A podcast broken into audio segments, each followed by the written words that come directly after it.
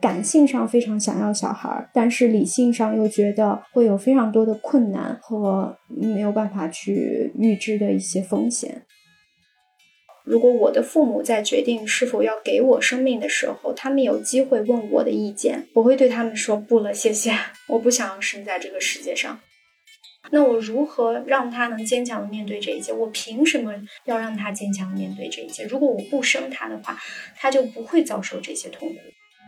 我的反生育理念不是出于对孩子的厌恶，而是想要避免他们将来在成长时和成人后遭遇的痛苦。我对自己不自信，我觉得我没办法成为一个足够好的母亲。那么我会不会丧失一种掌控力？我会不会丧失我自我？我会不会把我自己去创造人生意义的这个作业用生小孩来逃避？更印证了我的无能。我不知道为什么周围的朋友带一个生命来到这个世界，我就觉得特别特别的感动。哇，这个世界上有一个新的生命了。然后是跟我特别特别近的人带来的一个生命，然后我跟他之间也有着特别奇妙的爱。然后我希望我可以做点什么，虽然我不能成为，或者是我暂时不想成为一个母亲，但是我希望这个世界变得特别的美好，就是为了他。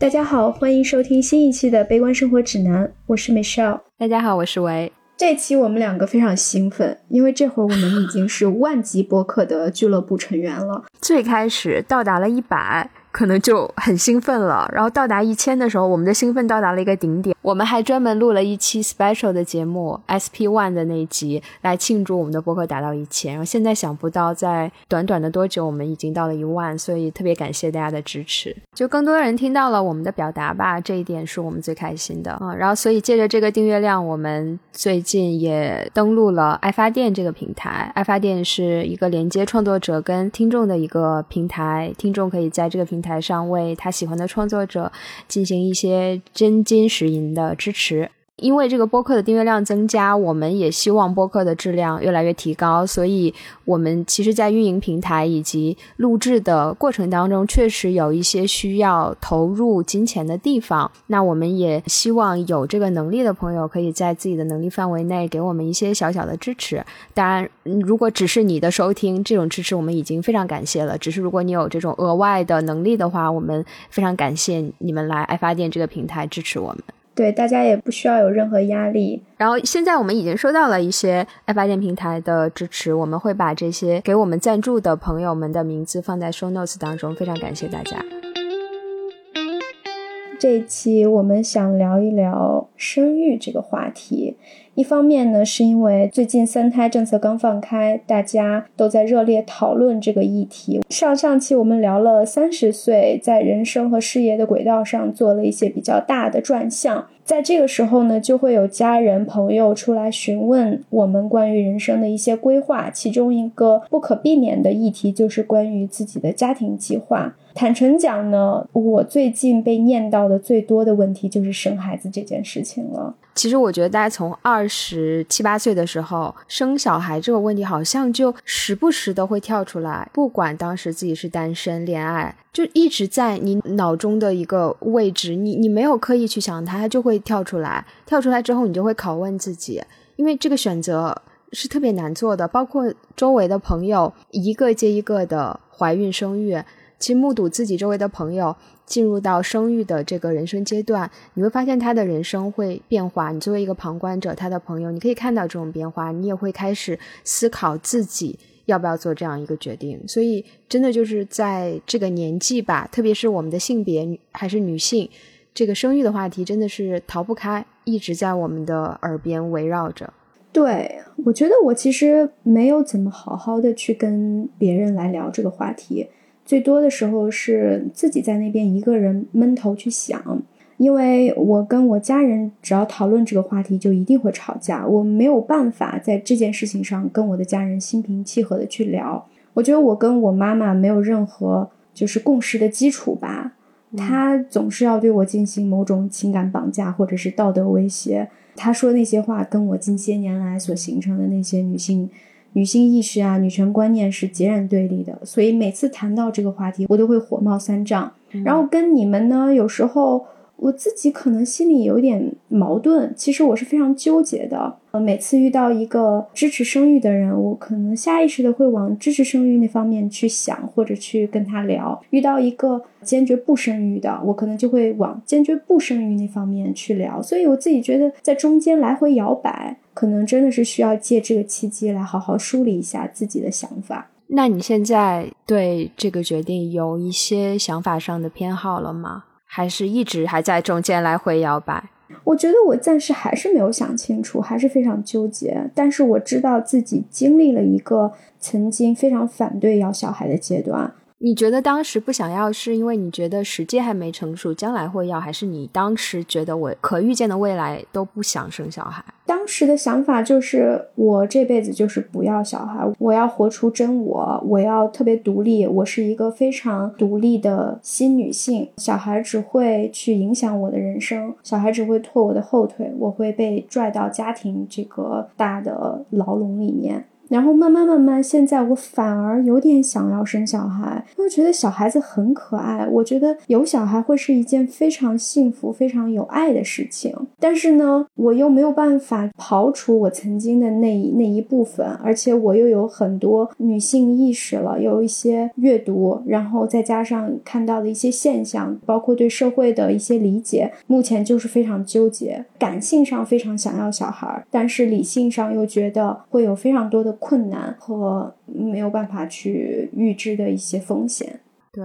你刚刚提到女性主义，我我完全可以理解，因为在现在的社会之下，女性如果选择生育，对她来说是有着非常大的风险，以及将来的育儿责任。非常有可能，更多的就是在女性的肩上。但我也是最近几年慢慢的觉得，其实一个女权主义者完全是可以去生育的。但是这个可能需要她非常幸运、非常的坚强，她才可以既是一个尝试践行女权主义的生活方式的人，同时呢还要承担一个比较好的这种养育责任的这样一个角色。我觉得作为一个女权主义者，一定是要把自己生育小孩和家庭。的责任这部分要分离开，就是不把自己放在一个社会属性，就是家庭属性里面去把自己当成一个某人的妻子、某人的母亲这样的一个角色来定义。可能作为一个女权主义者，你的生育更多的是成全自己以及成全去爱一个生命的这样的一个单纯的使命和想法，就是单纯的出于爱，而不是出于某种社会的角色定义。我觉得这个是一个还挺大的问题。我先说一下我对生育这件事情的看法吧。我可能曾经在二十几岁的时候，我觉得生育是人生中必须完成的一件事情，结婚也是人生必须要完成的一件事情。那当然，在之后我自己想法上有一些改变吧。我觉得这两件事情可能都不是人生必须要完成的事情。我现在的一个态度更多的是，在我可预见的未来，我应该是不会生育。我只能说，短时间内，我现在可以预见。我自己能生育的这段时间，我都没法想象我会成为一个母亲。我只能这么说，我不能说我我这个想法不会改变。我只是站在现在这个节点往后看。那你觉得自己不会生育，或者是你自己不想生育，主要的考虑来源于什么？就是原因是什么？我会觉得生育这件事情。就像我们前面聊的，你一旦开始思考为什么去衡量生育的利弊，你真的就是被悬在那儿，你会有非常非常多的顾虑。当你已经开始思考这些问题，你还想要做一个决定去生小孩，大的概率是你需要停止思考，你才能更容易的做一个生育的决定。当然，我觉得有可能有人是觉得他在做决定的那个刹那想的非常清楚了，所以就生了。因为我跟周围很多朋友去聊这个问题，那些做了生小孩决定的朋友。他们都跟我说，没有准备好的时候，不如现在就生，晚生不如早生。所以我总觉得生育这件事，你一旦陷进去，你就一直在想，一直在想，总有一些你自己无法去解决的问题。我个人来讲，我的原因是我对自己不自信，我觉得我没办法成为一个足够好的母亲。我个人的人格的成长跟完善，我觉得还有很长的一段路要走。似乎在我心里有一个预设，就是为人父母，你需要拥有一个非常完整的人格。你需要提供给这个小孩一个非常完美的家庭，你需要是一个非常好的榜样。但我现在觉得我不是，这个问题我们以前也讨论过。我觉得人永远都是不完美的，你永远不可能成为那个完美的父母。但这个问题在于你自己怎么看自己。我现在跟自己的关系在于，我可能没有完全的自洽，去接受自己的每个弱点，所以我没办法相信我能够成为一个好的父母。但是其实这一点我一直想不明白一点，也是这到底是一个自私的想法，还是一个无私的想法？我觉得，对于一个生命还没有被创造出来，一个生命还没有被生出来之前，都不牵扯到自私还是无私。我觉得这就是你自己的一个决定，因为你还不需要为。一个不存在的生命去负责嘛？那这个时候可能你只能从自己的角度去考虑，我生还是不生？当然，出于很多的压力、家庭的压力、父母的压力，你像我现在可能就会被我妈妈说，她会说你始终还是要生的呀，趁你年轻、身体好的时候不生，你后面你要生的话，对你身体是很不好，你恢复起来会非常慢。这段说辞真的我耳朵都听起茧了，所有人都在跟我讲。是，好像觉得你早生其实是为自己好，但问题是你带这个小孩来到这个世界，也完全是一个你自己想法的一个决定啊！这个事情不管你生与不生，都是你自己的想法，都是很自我的一个决定。是我其实跟你原因其实是相近的，但是你的一个逻辑是说，我现在有这么多的疑问，这些疑问我并没有去解决，甚至我怀疑我之后也没有办法有一个答案，那我只能得出一个结论。就是说我不生，我可能就是说我是存在这么多的疑问，所以我没有办法做出一个生还是不生的决定，就是我卡在这里了。对呀，所以我我刚刚就是说这个状况，有人会觉得叫不再想了就生吧，但我卡在这里，我现在就是说，那我既然卡在这里，我先暂时不生，嗯，但是至于后面的话，我还在等那一个点，所以我不是一个特别特别严格意义上的丁克。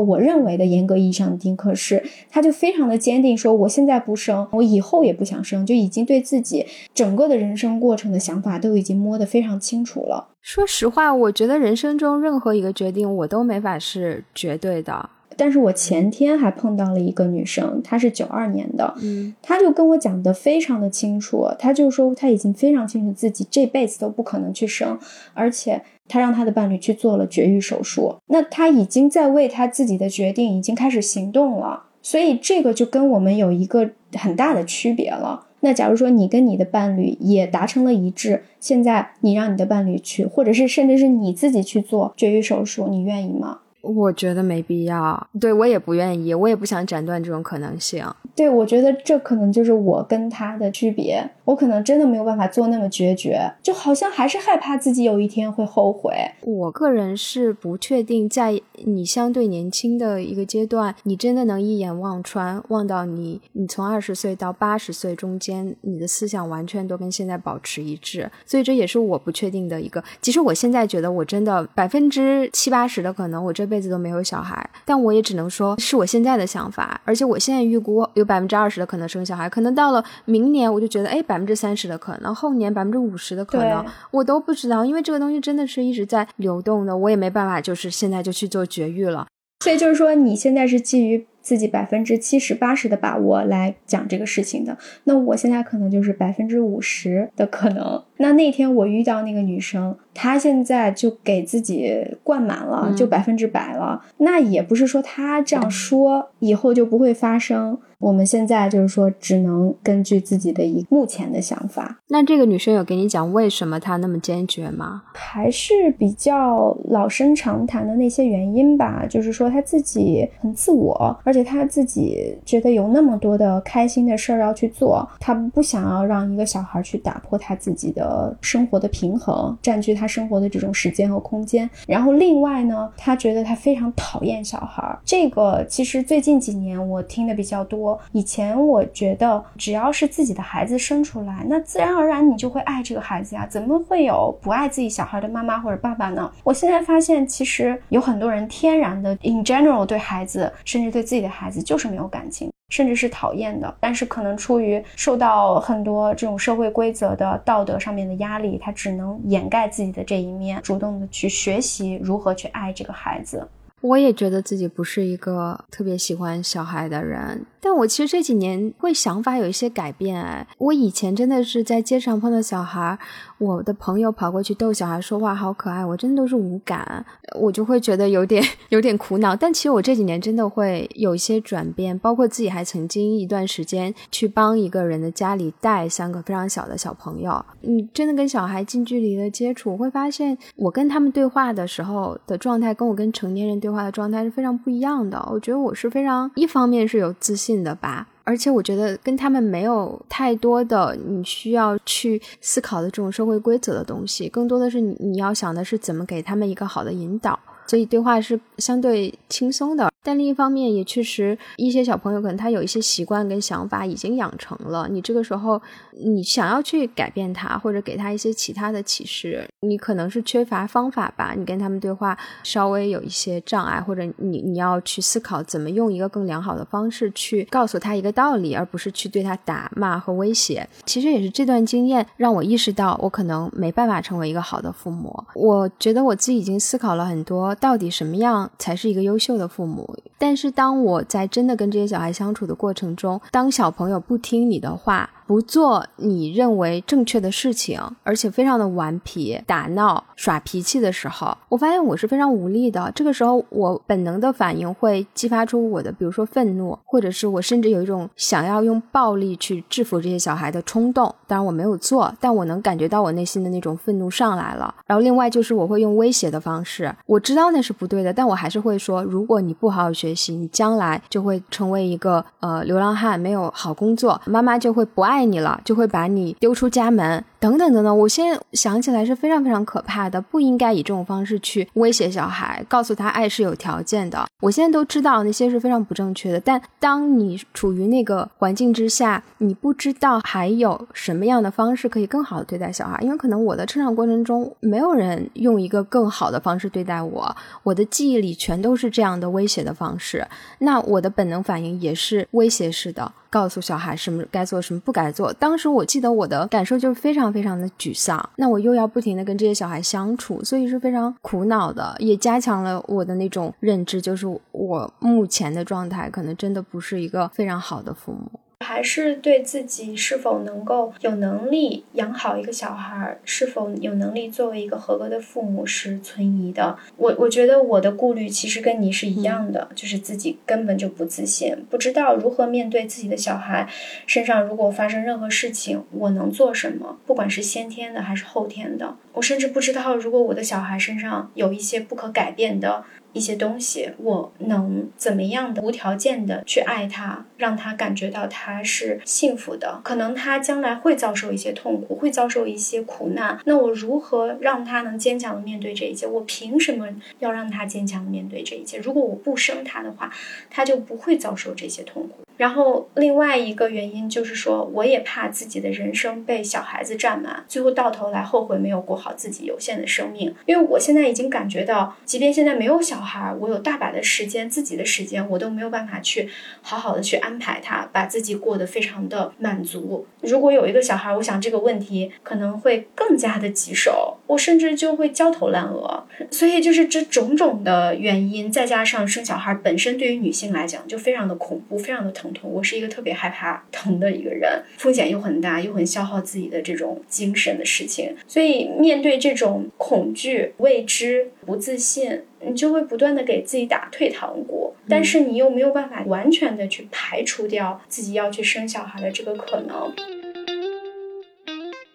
然后，另外，刚才我们两个都在讲说非常不自信，有一方面的压力其实来自于目前这个社会所有的人都在鸡娃嘛。从经济方面来讲，我真的不认为自己将来会很有钱。面对自己小孩的这种物质需求，我真的很怀疑自己是不是有足够的能力去满足他们。如果我满足不了的话，我怎么面对孩子对我的一些质疑，以及我自己心中对他们的一些愧疚？我不知道你会不会有这方面的担心。钱肯定是有担心的。然后另外，其实我倒不觉得我会是那种鸡娃的母亲，我可能更多的这种不自信还是在于我会不会是一个小孩不幸的这样的一个源头。我们都知道原生家庭对一个小孩的成长，它的影响有多大。我现在并不是一个非常我自己认为的足够好的母亲，足够好的人。那我凭什么？我怎么能有能力为我的小孩带来一个非常有爱的，让他将来成为一个健康的、自信的一个小孩？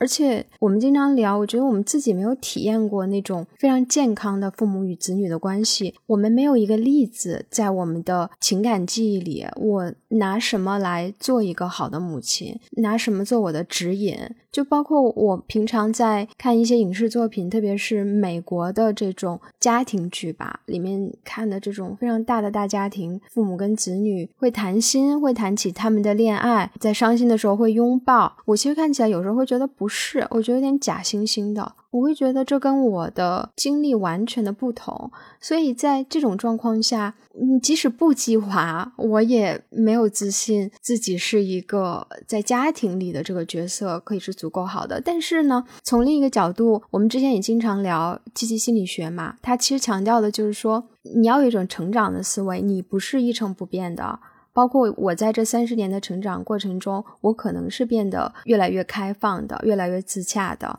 那说明我可能在一个比较正确的路上，我我这个程度是越来越好的，我是不断成长的。那么如果我现在觉得我还不足够好，我就拒绝组建一个家庭，成为一个母亲。我不知道我这是不是也是一个非常固定式的这样的一个想法。我刚刚还想说原生家庭这个话题，我们待会儿再仔细聊。但我觉得这个生小孩的决定真的绕不开原生家庭。我觉得原生家庭这个话题，我们两个之前也一直想说，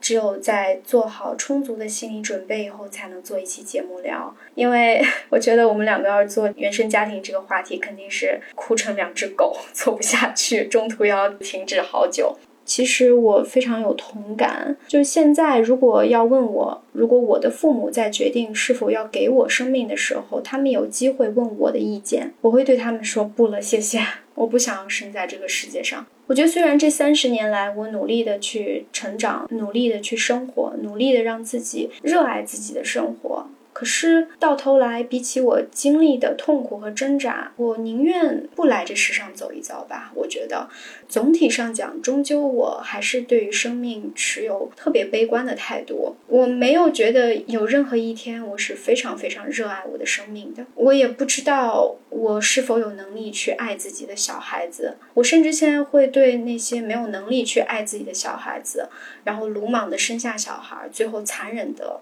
有意无意的去伤害。自己小孩的父母，我会感到非常的愤怒和憎恨。况且我对接下来我自己的人生的几十年，假如我能活几十年的话，也并不抱特别大希望。我不认为我后面的几十年就一下子会变得非常的幸福。所以我觉得痛苦和挣扎是生而为人要不断去经历的东西，这也是生命主要的内容吧。而且我的前半生已经证明了这一点，所以我不知道我自己怎么能自私的、忍心的让另外一个生命再去做一次徒劳的这种证明，再去经历一次。这一点关于人生大部分是痛苦，我跟你是完全相同的看法。但是很多人，我周围选择生小孩的朋友也不乏有这样想法的人，包括我曾经在二十几岁想要组建一个家庭的时候，我的想法也是说，我能不能通过组建自己的家庭去改写这样的一个命运？我能不能创造出一个更快乐的这样的一个家庭？那我的家庭可能没有给我那么多的快乐的源泉，我这一辈子痛苦可能就是非常的多。那我能不能组建一个家庭，让这个家庭里成长的小孩？将来会有非常非常多幸福快乐的瞬间，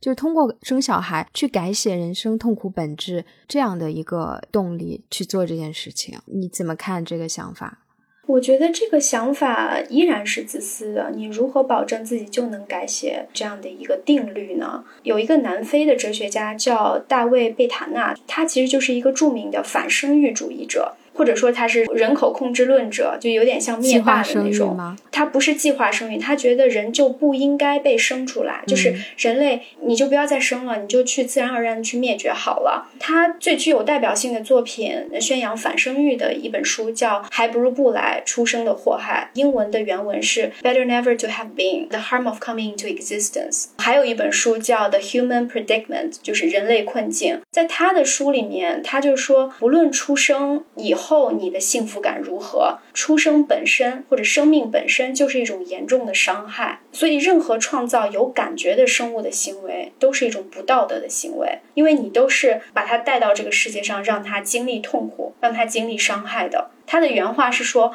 我的反生育理念不是出于对孩子的厌恶，而是想要避免他们将来在成长时和成人后遭遇的痛苦。虽然不生育违反了想要生孩子的人群的利益，但是你选择生孩子就是自私和不道德的。那大家都去追求的快乐的瞬间，难道没有它的意义存在吗？它不值得去追求吗？”他的论证是有点像三段论的那种，他主张存在本身就是痛苦的。虽然并非全是痛苦，但总体上是痛苦的。但是不存在，就是说没有被生出来，就意味着痛苦的缺失。比如说，你把这个过程分成四点，第一点是痛苦是坏的。你是认同的吧？第二点，快乐是好的，你也是认同的。第三点，没有痛苦就是好的。第四点，没有快乐不好也不坏。那一旦出生，你就会经历前两点一和二。如果说从来没有出生过，那就是三和四，就是没有痛苦也没有快乐。所以不出生或不存在意味着静之为好，就是说总结下来其实是好的，因为你没有痛苦嘛。我觉得用这种理论去总结一个生命的感受特别冷酷，哎，就是我们凭什么去总结其他人的个体感受？那有的人可能就是觉得我的生命不是像这样的四个点，然后来分析，最后得出我的生命的本质就是痛苦。就是痛苦这个东西是感受，我们怎么能用一个这样的理论去总结全部的人类呢？是的，是的，但是这些哲学家总是会给出一些结论，他们都尝试去看到这个世间万物的运行的一个公理啊。我倒觉得，其实从他的这个观点的角度来看，他好像还是从一个非常关怀人类的角度出发的，因为他觉得你带人到世上就是让他来经历痛苦的，是不道德。你为什么要让一个生命无缘无故来经历痛苦呢？那为了免除他的痛苦，你就不要再去生育了。反而体现了一种大爱，前提就是说存在本身就是痛苦的，所以你最好不要生，因为你没有办法去保证生下来是快乐的，你只能保证不生肯定是不痛苦的。哇，这个也太……我不知道，我就是觉得这一套理论超级的消极，就是说这件事情有可能会失败，所以你就不要去做它了，即使是有一丝成功的可能性的。他觉得根本就没有什么所谓的成功的可能性，不想接受这样的理论，即使悲观生活指南的主播也不想接受。比如说，我们顺着他的这些观点来讲，就我们完全把这个推回到整个人生，人生的价值存在本身就是这样的一个没有意义的，甚至是痛苦的这样的一个东西。我们前面也不停的讲，我们自己要在这种终点是明确的，大家都是走向死亡嘛，然后长度是有限的，这样的一个人生里面，我们得创造一些东西，因为我们还是要活下去嘛，我们要为自己创造出那些能让我们快乐的一些瞬间。那生小孩这件事情就会让我觉得我。我在用另一个生命来实现我的人生意义，因为我知道一旦生小孩，你的精力大部分就投入到他的身上了，他的成长的喜悦是你人生意义的特别重要的一部分。那么我会不会丧失一种掌控力？我会不会丧失我自我？我会不会把我自己去创造人生意义的这个作业用生小孩来逃避？这是不是一个值得玩的游戏？这样做是不是不道德？是不是更印证了我的无能？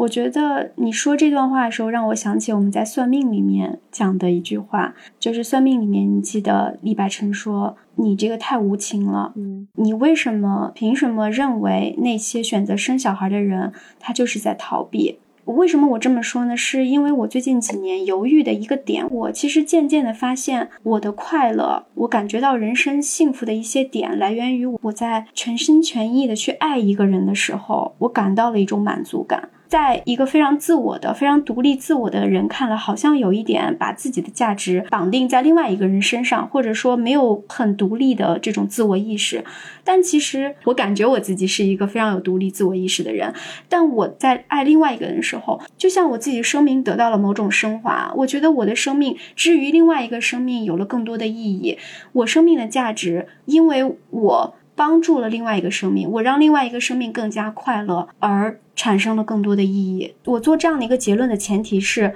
我觉得我在爱对方，我觉得我的爱让对方更快乐了，所以我感到了满足。那至于这个人怎么想，至于这个人是不是需要我这份爱，我的爱是不是让他感觉到压力、感觉到痛苦，那是我没有办法去把控的。你觉得这是一种自私吗？似乎是一种自私，但是我在爱对方的时候，我又是在付出的。你能说我是自私吗？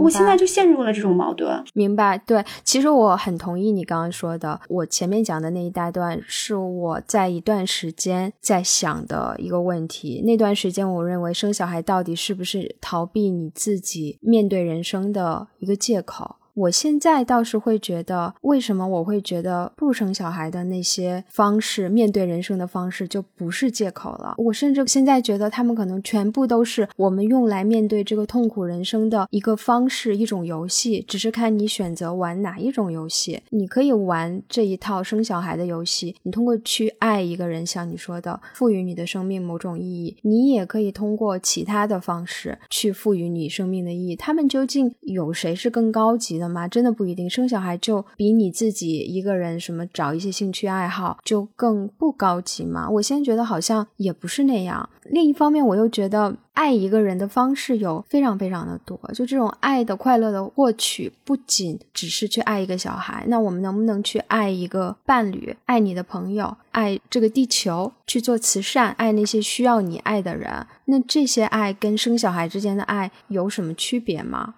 我觉得从一个非常感性的角度去看的话，一个从你身体里面出来的一个另外的一个生命，肯定是比你的朋友、比你的伴侣、比另外的一个人的这种连接肯定是更深的。我不能说是情感上更深，我觉得在某种生物层面角度，它就是更深的。从出生的这一个点开始，你跟这个生命的连接就已经比其他人更深了。以这个为起点的话，你肯定在这段关系里面会投入更多。多那么你跟他的羁绊会更深，所以我觉得这种连接是你没有办法逃避的一种非常深的连接。那这个话题就可以引申出，如果是领养一个小孩，你觉得那份爱是不一样的吗？如果给你这个机会，就比如说你就不生小孩，你去领养一个小孩，如果有这样的一个机会，你会觉得跟自己去生育一个小孩，然后抚养他的人生会爱的浓度是不一样的吗？给你带来的快乐也可能是不一样的吗？我觉得爱的浓度不一定不一样，很多时候可能生育是一个起点，后面的这种爱和感情是一种相处之中慢慢积累的一种投入。我一直认为，你选择不生育，然后再去领养，本身承担了更多的社会责任吧。你是不想要给这个社会带来更多的生命，但同时你又没有办法去回避这个社会上就有很多生命无缘无故的被带到这个世界上又被抛弃，所以。你在做一种为人类去减轻负担的一种非常道德高尚的行为，那这个时候你既然领养了，你就没有办法去逃避你这份道德的义务。但是对于自己生下来的小孩，有时候我倒是觉得会更加的自责，就是因为是你带他来这个世界的，对，是我带他来的，我在他面前是抬不起头的，我没有一种我现在为你付出什么，我现在为你提供什么，让你更好的活在这个世界上。那我没有这样的资格对他讲，但是对于一个别人带来的小孩，我可能更多时候就是觉得我要尽量的，我为他提供什么，然后日后可能让他感觉到有人可以因为没有生育的这个连接而无条件的去爱他，让他感觉到这个世界是爱他的。嗯。其实领养是我现在阶段觉得我将来有可能会做的一个事情。如果我在某一个阶段我真的非常想要小孩，而且我我之前忘记在哪里看到了，就有一个说法，就是人到了一定年纪，内心你会有一种需要去抚育养育的需求，或者去教育别人。就是说，即使你是一个没有小孩的人，你也可能通过职场啊，通过一些社会关系、家庭关系，你想要有这种欲望去教育一个、养育一个比你年轻。的这样的一个人，或者甚至是动物。他当时讲的是这是一种生物的本能。你到了一定的年纪，我现在就是会觉得，我跟 我的猫，你你也有猫嘛？有宠物的人经常会觉得宠物是自己的小孩。我也经常跟他讲话的时候，我就会自称为妈妈，然后我也经常跟他做一些拟人化的对话，而且我我就经常看着他，我在想，我们两个完全没有任何所谓的生物的关系，但我经常看着他，我觉得哇，我好爱他，所以我我就经常会想，那如果将来我真的就是需要陪伴，我需要一个抚育生命的这种需求被满足，那领养小孩可能是一个很好的选择，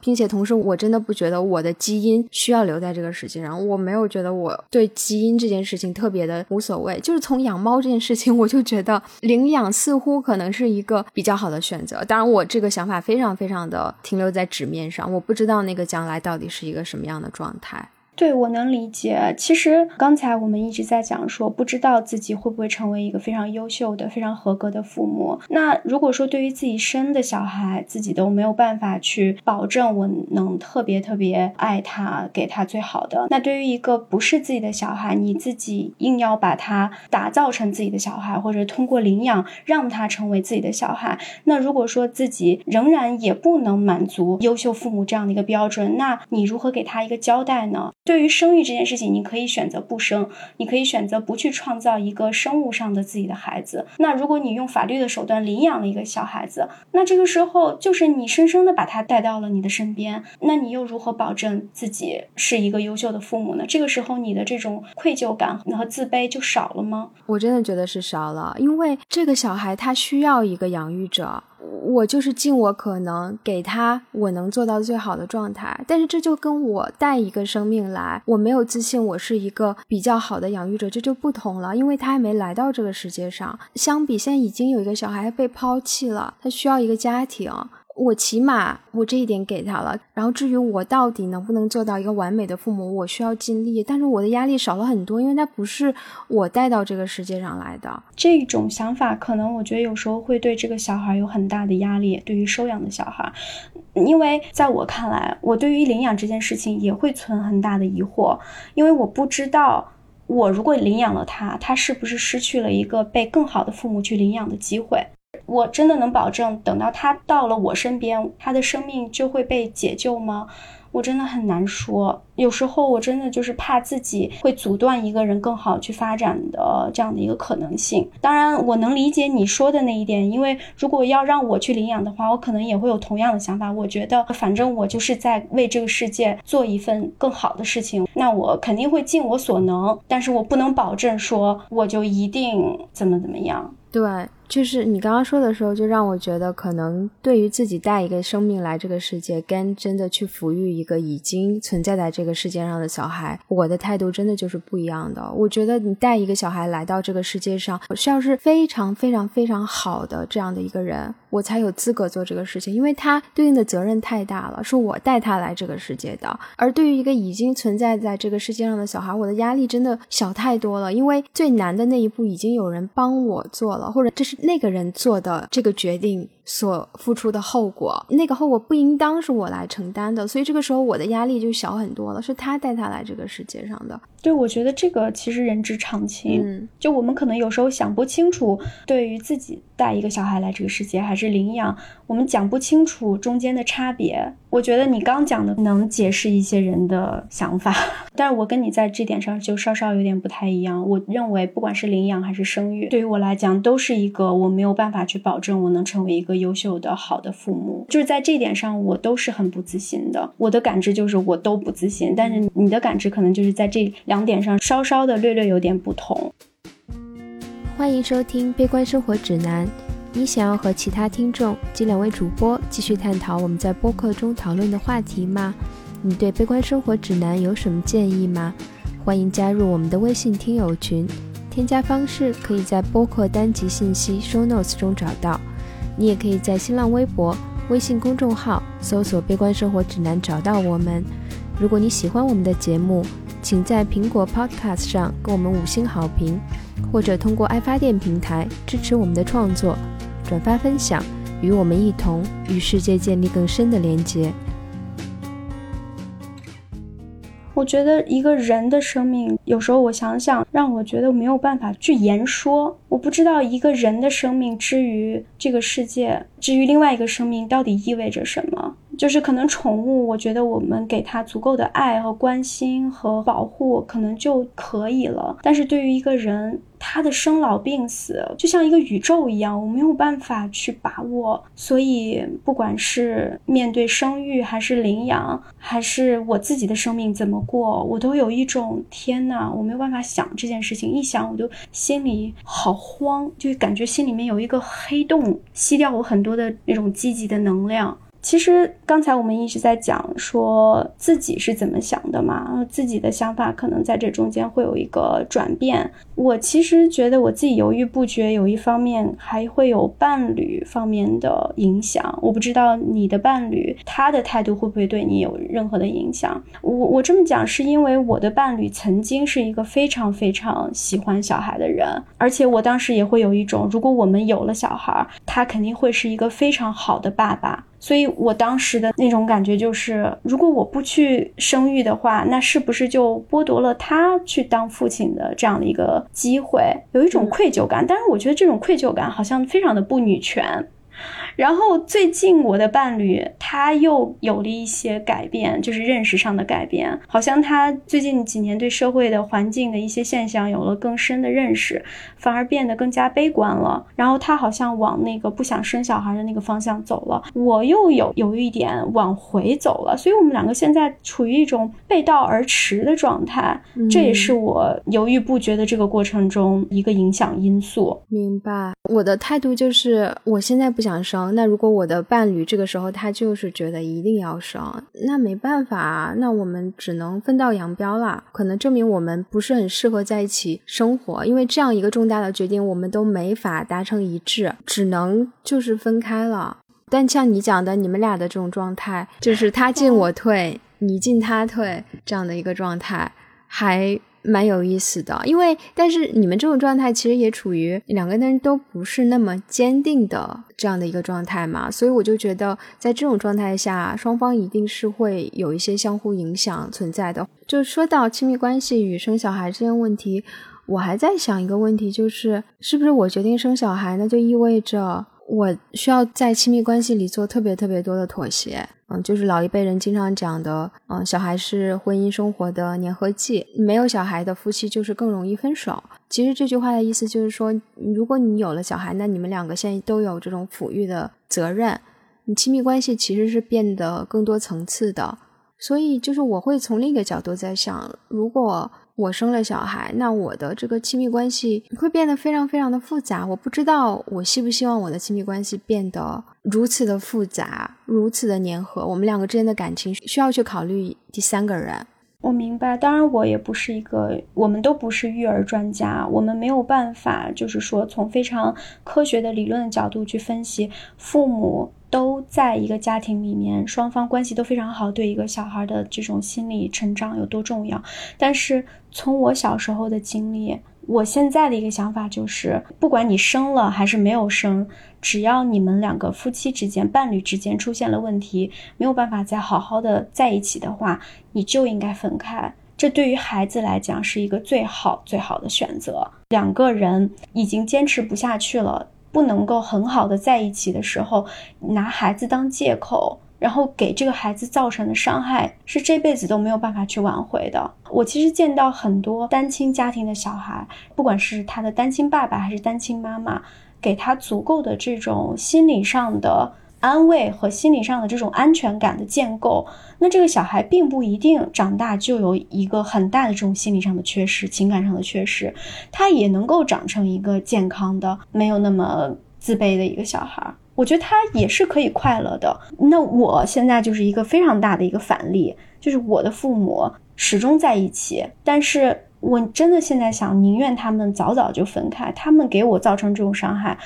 可能是他们这辈子都没有办法去想象得到的。对我，我同意你说的，不一定父母一定要不离婚就会对小孩的成长更好。但我刚刚的思考更多的是在考虑，可能更多还是我自己，而不是这个小孩的成长。就是说我跟伴侣的亲密关系，一旦有一个小孩介入，那我们中间的很多，不管是矛盾，甚至是爱与情感，都会和这个小孩产生关系。我们不再仅仅是我们两个人了，小孩跟我们的关系太紧密了，我们。的感情的走向可能跟这个孩子有着千丝万缕的联系，我就是不太清楚，我希不希望这个事情发生这样的变动。我觉得从一个结果的角度去看的话，这个小孩肯定会对你们的关系产生影响的。但同时，我觉得这个孩子能对你们产生的影响，肯定是取决于你们两个之间本身的一种互动是什么样的。嗯，因为我又要从孩子的角度去看这个问题了。如果说因为孩子的出现导致你们关系当中产生了一些与以往不同的一些变化，那么这个孩子他会怎么想？或者说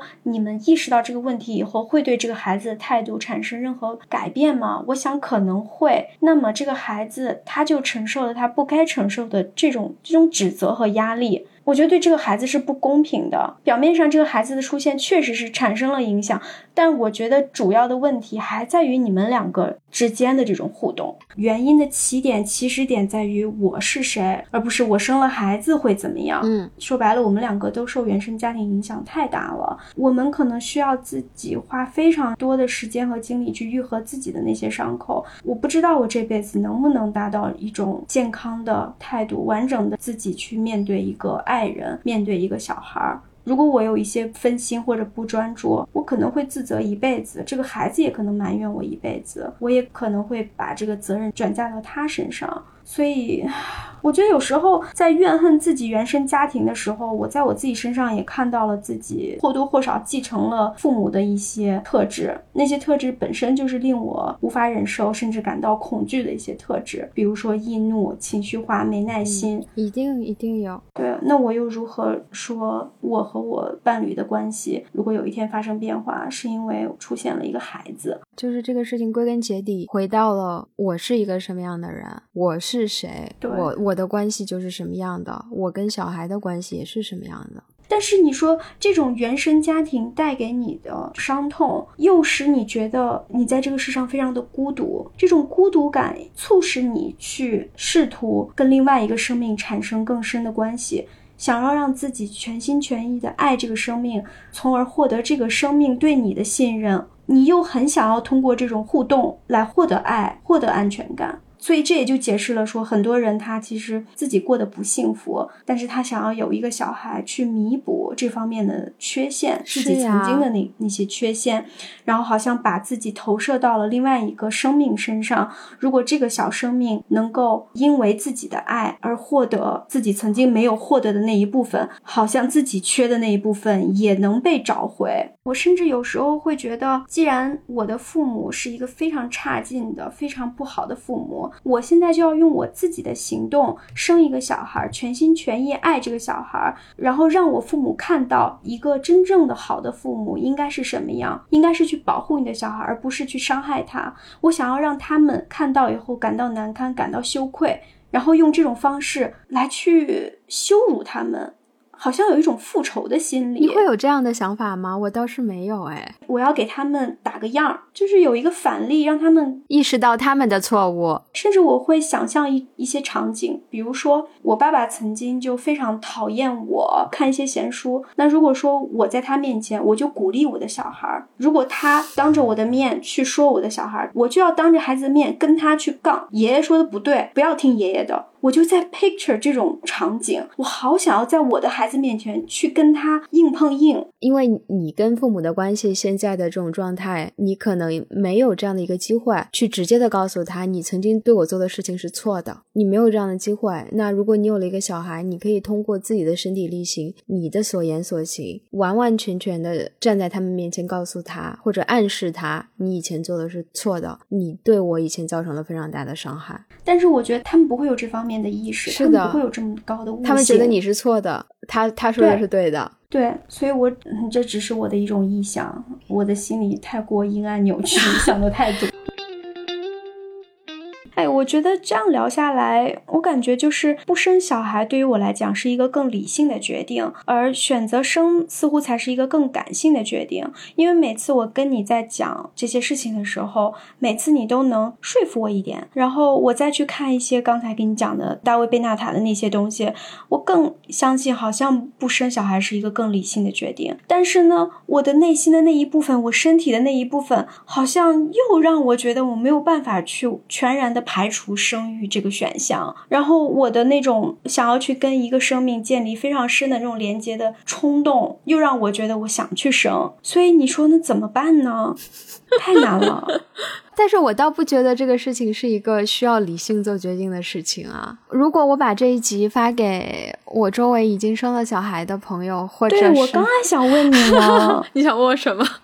就是你周围陆陆续续的有一些很好的朋友已经生小孩了，然后你在这集里面，刚才你还提到说你自己其实不是特别喜欢小孩，有时候就是在非常客套的，或者是要逼自己去做出一些喜欢小孩的行为。我在想，当他们听到，他们会作何感想？或者说，如果他们问你，你会如何解释？我其实不是特别常跟他们解释啊，他们也会说给你种草，生小孩特别美好的一个过程，现在就差你没生了，该你生了，特别棒的感觉，你一定要尝试。嗯，我可能就搪塞过去了，真的。但是我跟你说，我周围最亲近的两个女性朋友都生了小孩嘛，哎呀，我现在一说，我都有点想哭。他们俩生的那一天，我就都哭了。就是他们俩可能不知道，但是嗯，特别是第一个生的那个朋友，他生的时候是在疫情期间，我就特别担心他。他生完那个小孩出生了，我就特别的感动。我当时因为我不在国内嘛，我就给他们发微信，我就说：“哦，小侄女出生了，我希望自己努力，嗯，把这个世界变得更美好。为了他，把这个世界变得更美好。”嗯，他们可能觉得我还挺矫情的吧，或者人家刚生完也没有在意我说的这些话。但是我不知道为什么周围的朋友带一个生命来到这个世界，我就觉得特别特别的感动。就虽然我前面说我特别不喜欢小孩或什么，但是我就会有一种哇，这个世界上有一个新的生命了，然后是跟我特别特别近的人带来的一个生命，然后我跟他之间。也有着特别奇妙的爱，然后我希望我可以做点什么。虽然我不能成为，或者是我暂时不想成为一个母亲，但是我希望这个世界变得特别的美好，就是为了他变得特别美好。我突然觉得，我们对于每一个刚生出来的小宝宝都负有特别特别大的责任。我们真的有责任让这个世界变得更好，否则，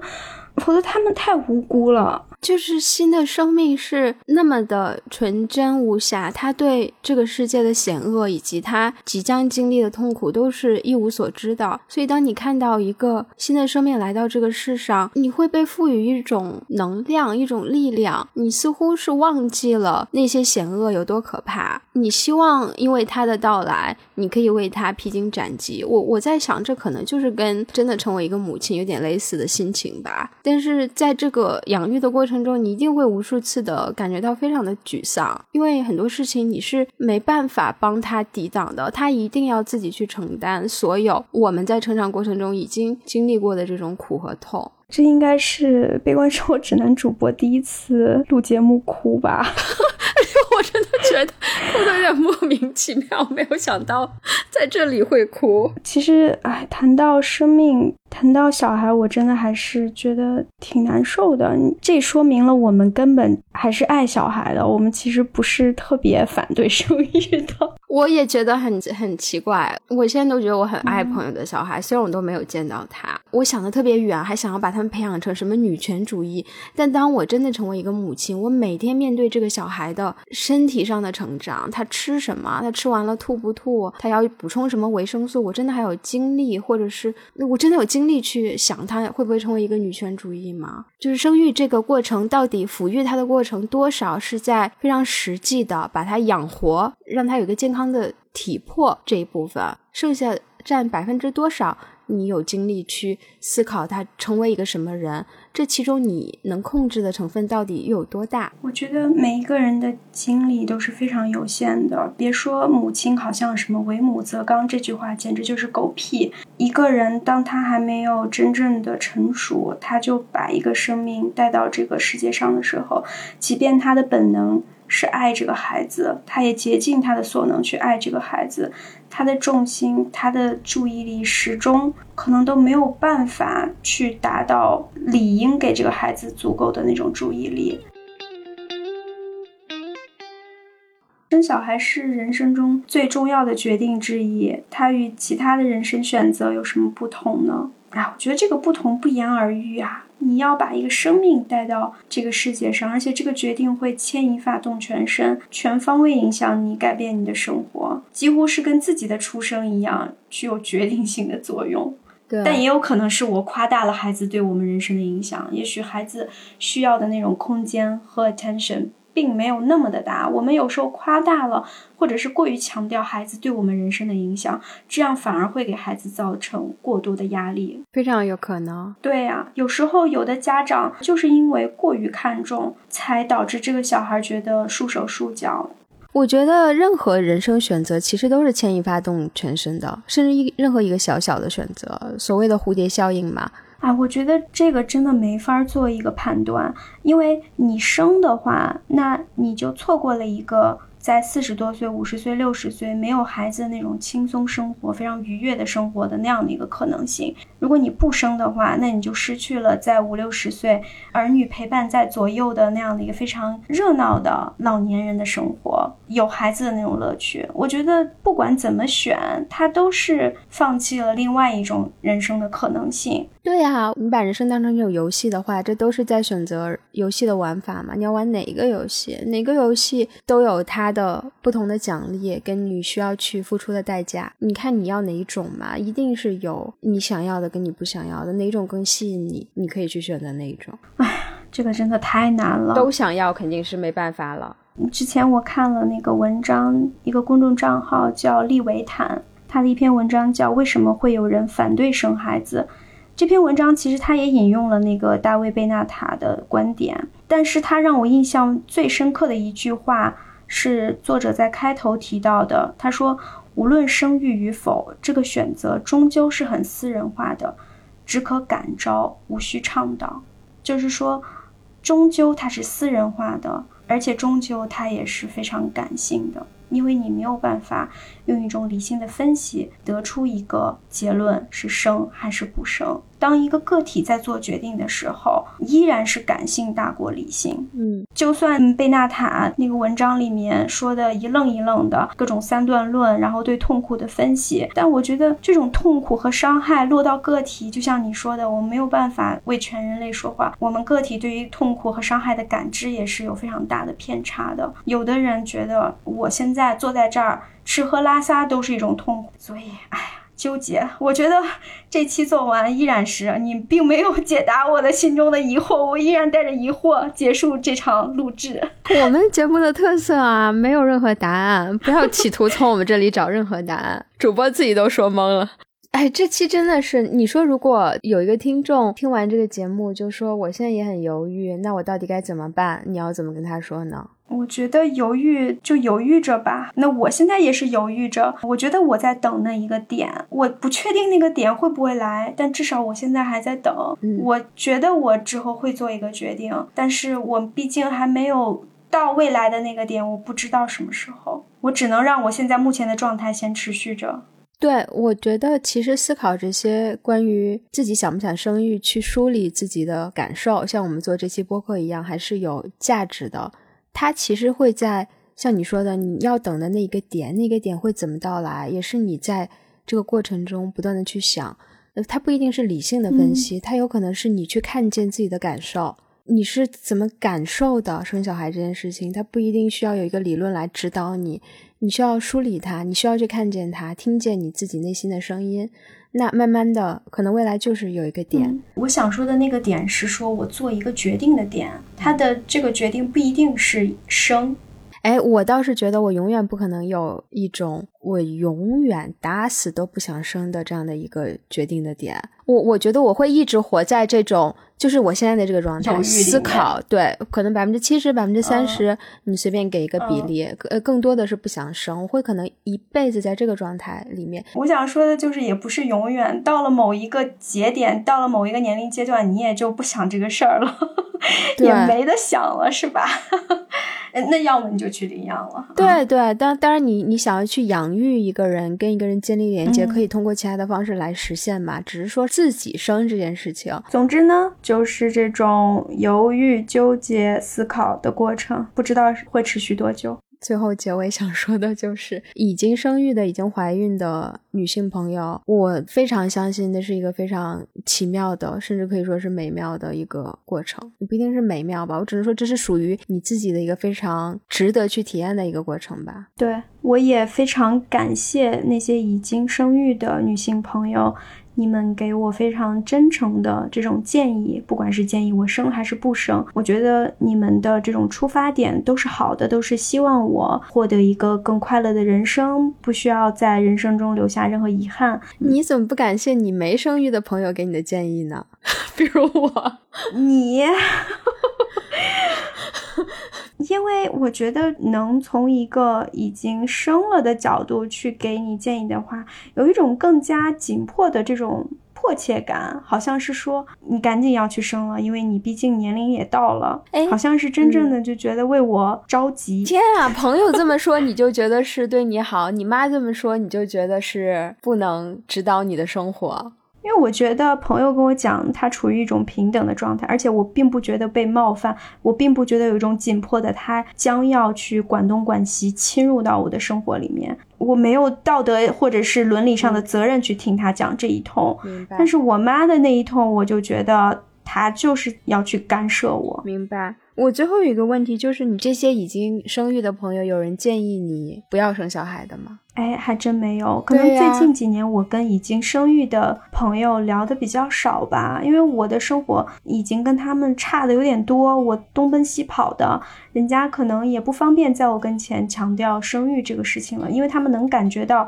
我的生活节奏非常的。不确定，可能不太适合在这样的一个节点跟我提生育这件事情。但是以前只要是生了的，都会非常的语重心长的劝我说，还是要生。这种评价就会让我觉得生育是一件几乎百分之百好评的这样的一件事情。但凡买了这个东西的人，你把它类比成淘宝，全是好评，全都推荐你，你也来买。我觉得那可能真的生了以后，真的那种喜悦和快乐，真的非常的多吧。可以战胜很多带来的一种负面情绪或者负面的影响吧。但同时，我也觉得，如果说我生了，我还说千万不要生，我后悔了，那我如何面对我已经创造出来的这个生命呢？对呀，就像你说的，我不想承认人类的存在本身就是痛苦的，那就否定了我的存在啊。对呀。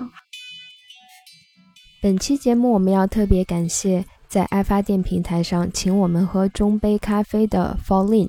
以及请我们喝大杯咖啡的爱发电用户 AQKF。如果大家希望以其他的姓名出现在爱发电的感谢名单上，希望大家留言给我们备注，或者直接修改你的爱发电用户名。谢谢大家。